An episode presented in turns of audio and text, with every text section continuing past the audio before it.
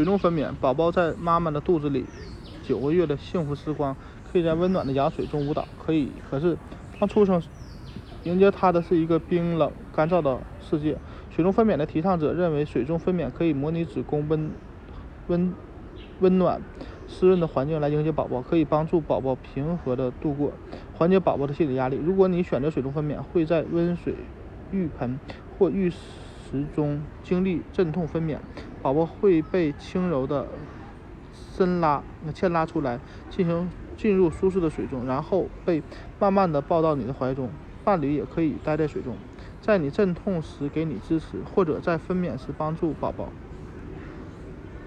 把帮忙替宝宝。阵痛过程中，你可以透过凉水擦洗、喷雾瓶喷水或多喝水来尽可能恢复精力。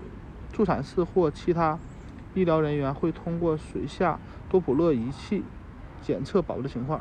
水中分娩仅适用于低低低危妊娠产妇。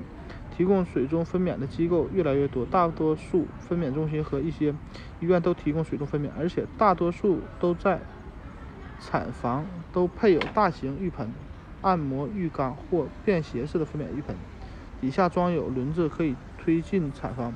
即使你最终没有选择水中分娩，或最后情况也不允许你在水中分娩，也可以利用这这这些浴盆泡在水里缓解分娩压力或进行水疗。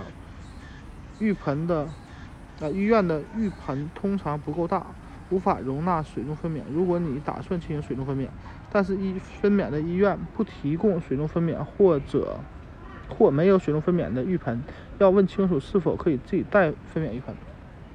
你也可以选择在家中进行水中分娩，只要经过助产士同意并做好准备好适合的设备。大多数家家用水中分娩浴盆看起来。就像较深的儿童浴池，可充气大到你可以在里面移动，水深完全没过你的肚子，而且四边都是柔软的，你可以舒适的斜靠或趴在浴盆四周。可以选择网上购买或找助产士去租借分娩浴盆。如果你打算购买浴盆加上配套设施。衬里、加热器、过滤器及防水布等，需要几百美元。如果预算比较紧张，也可以在家中浴盆，只要它足够深，能够没你没过你的肚子，并留有足够的空间让医助产士帮助你。当然，在水在分娩来临前，要确保家中的浴盆清洗干净并且消毒，还要确保家中有浮动的温度计来测量水温。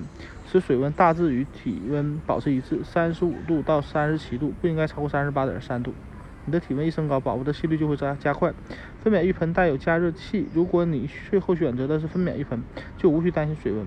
宝宝在离开水并接触到空气之前是没有呼吸的，在子宫内部呼吸，因此水中分娩的宝宝不会有溺水的风险。